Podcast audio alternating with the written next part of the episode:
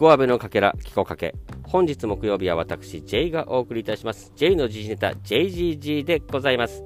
まずはですね、え先日の日曜日に行われましたキコアベライブ配信、えー、多数様お聞きいただきましてありがとうございました。それとですね、えーと、コラボしていただいたユージ藤沢さんと慎吾先生、本当にありがとうございました。ね、またね、あのコラボの機会ありましたらね、次回のね、コラボ配信も楽しみになっちゃう次第でございます。その時は僕も出れんのかな、出れないのかな、ね、いろいろね、事情もございますんでね、えー、ね、あの楽しみにしてみたいと思っております。というわけで、えー、JGG 早速参りましょう。本日のニュースはこちら。センター試験、独協大学の英語の試験中にチャイムが鳴って大変でございます。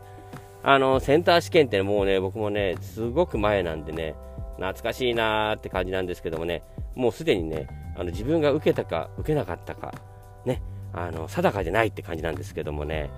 まあ、あの僕ら私立の大学に行ってますんでね、あの受けたとしたら、まあ、ダメだったんだな、センター試験っていうことでね、結果はね、残ってね、事実だけが今、ファクトとして私の中に残っている次第でございますけどもね、そのセンター試験の、まあ、独協大学で行われた英語の時間ですね、英語のリスニングの時間に、ちょうどみんなが問題を聞いてるときに、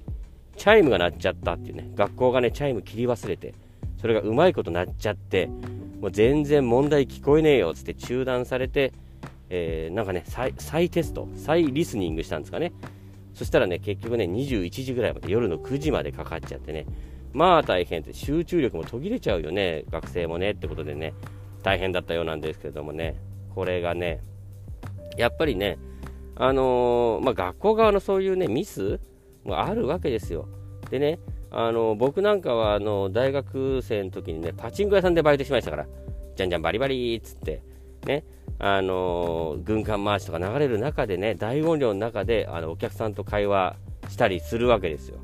それもやっぱりね会話してるところとあの軍艦マーチは別物でね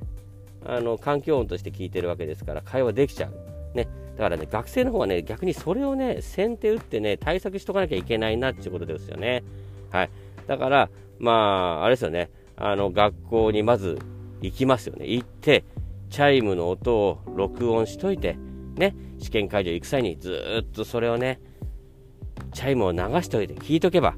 ね、いつチャイムが鳴っても動揺しないわけですよね。だからね、あの、まあ、学校側を責めるのもね、なんなんでね、こっちが対策して、ね、それでやればリスニング2回できるから問題も完璧じゃねえかってことでね、えー、チャイムをね、ガンガンにね、聞いていくっていうのはね、大事なのかなと思ってる次第でございます。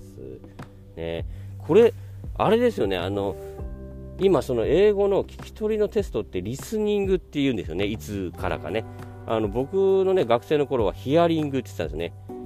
で、あのヒアリングがいつの間にかリスニングって変わってまして、なんだか急に何があったんだって感じしたんですけどね、ちょっと調べてみたらね、あのヒアリングっていうのは、自然に入ってくる音とかを聞くっていうのがヒアリング。で、えっと、リスニングっていうのはこう自分から聞きに行ってる。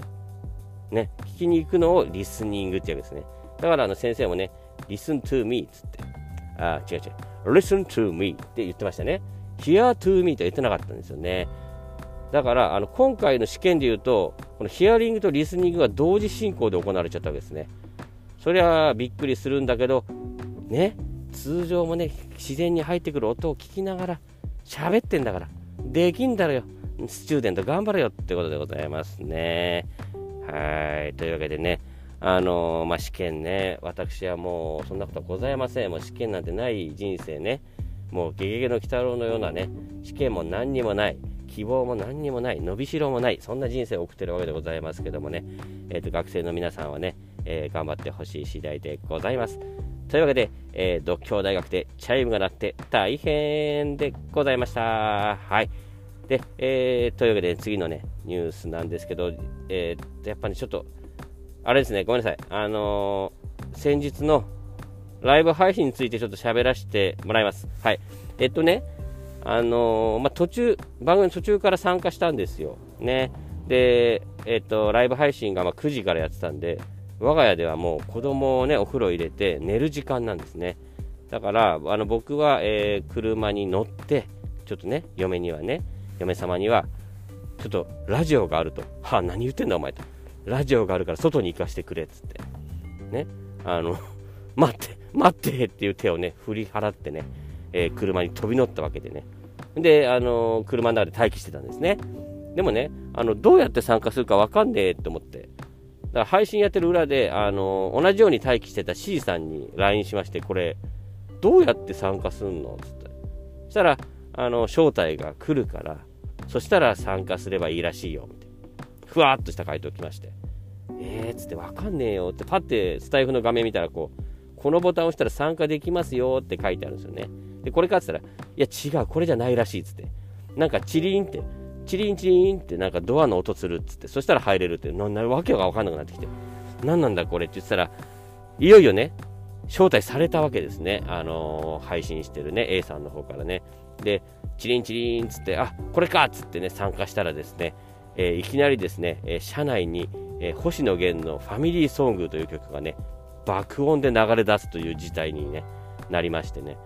えびっくりしちゃったわけですよ。もういきなりね、あのこれ放送事故だっつってね、大音響で鳴ってるわね、その中ででもね、これ著作権で怒られるんじゃないかとかね、いろいろ